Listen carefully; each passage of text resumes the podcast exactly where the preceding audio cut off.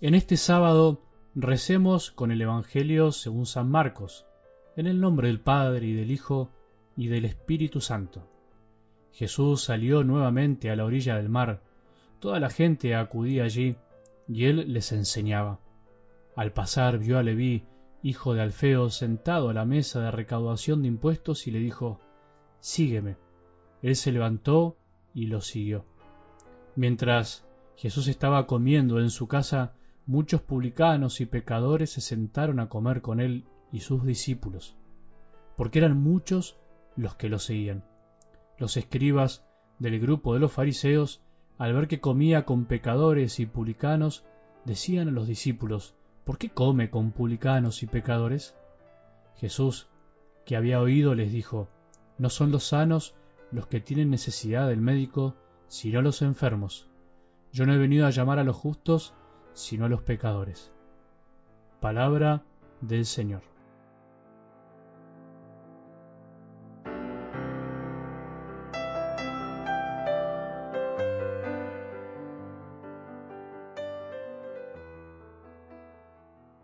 No son los sanos los que tienen necesidad del médico, sino los enfermos. Yo no he venido a llamar a los justos, sino a los pecadores, dijo el Señor. Buen sábado, buen sábado para todos. Espero que empecemos todos un lindo sábado, un sábado en el que también vos y yo podemos volver a escuchar la palabra de Dios. ¿Por qué no? ¿Por qué no todos los días? Podemos volver a escuchar el mensaje de salvación de Jesús e incluso ese mensaje que nos quiere dar a cada uno de nosotros, a esta humanidad herida, a esta humanidad que también está enferma, de la que vos y yo también participamos. Por eso qué lindo es empezar este día escuchando una vez más esta frase que nos hace tanto bien, que nos tiene que calar en el corazón, que nos tiene que llenar de gozo y de esperanza. No son los sanos los que tienen necesidad del médico, sino los enfermos. Vos y yo, ¿cuándo vamos al médico? ¿Cuándo acudimos a aquel que creemos que nos puede sanar? Por supuesto, cuando estamos enfermos. Pocas veces vamos hacernos un chequeo cuando estamos bien.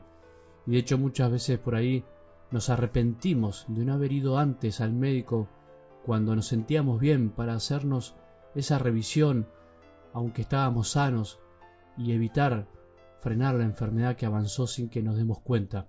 Pero finalmente lo claro es esto, que nos guste o no, nos cuesta muchísimo ir al médico cuando estamos sanos. Vamos cuando estamos enfermos. Bueno, qué bueno es volver a escuchar que Jesús vino para sanar las enfermedades de nuestras almas, de nuestros corazones, que están heridas por el pecado, que están heridas porque hemos nacido con alguna falla de fábrica por el pecado original, la mancha original.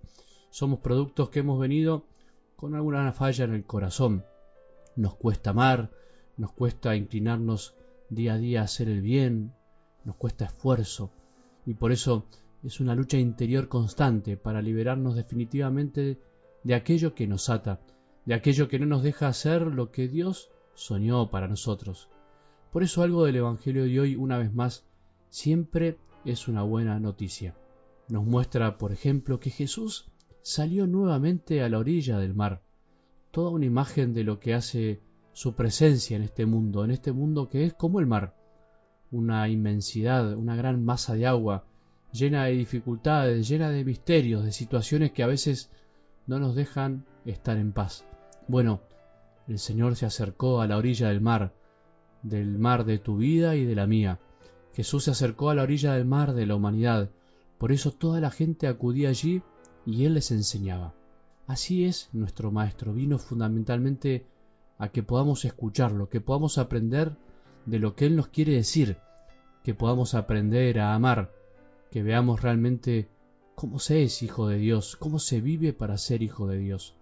Nosotros, vos y yo, no siempre nos equivocamos porque somos malos, no siempre tomamos caminos cerrados porque queremos o tenemos mala intención o queremos hacerle el mal a los demás, sino que la mayoría de las veces cerramos el camino por necios, por no saber escuchar, por creernos que nuestro camino era el mejor, por confiar excesivamente en nuestra inteligencia, en nuestro modo de pensar.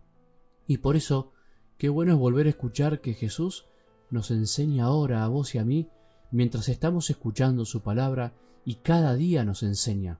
¿Cuántas son las personas que escriben algo del Evangelio para decirnos, Padre, ahora veo las cosas de otra manera, la palabra de Dios me abrió el corazón y me abrió la mente, ahora pienso de otra manera y obro de otra manera. Bueno, a eso tenemos que tender todos, tenemos que animarnos a seguir aprendiendo cada día más.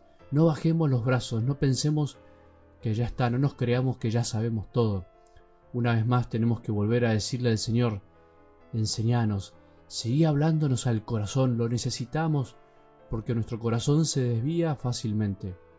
Otra cosa linda de la palabra de hoy es que Jesús en medio de esa multitud llamó a Leví, vio pasar a Leví, nos ve pasar a vos y a mí en medio de la multitud de este mundo, pero nos llama siempre personalmente al corazón, nos grita al corazón con amor y nos dice, seguime, deja eso que estás haciendo, deja de meterte tanto en las cosas de este mundo que te aturden y no te dejan vivir en paz. Seguime, no me importa lo que hayas hecho, no me importa tu pasado.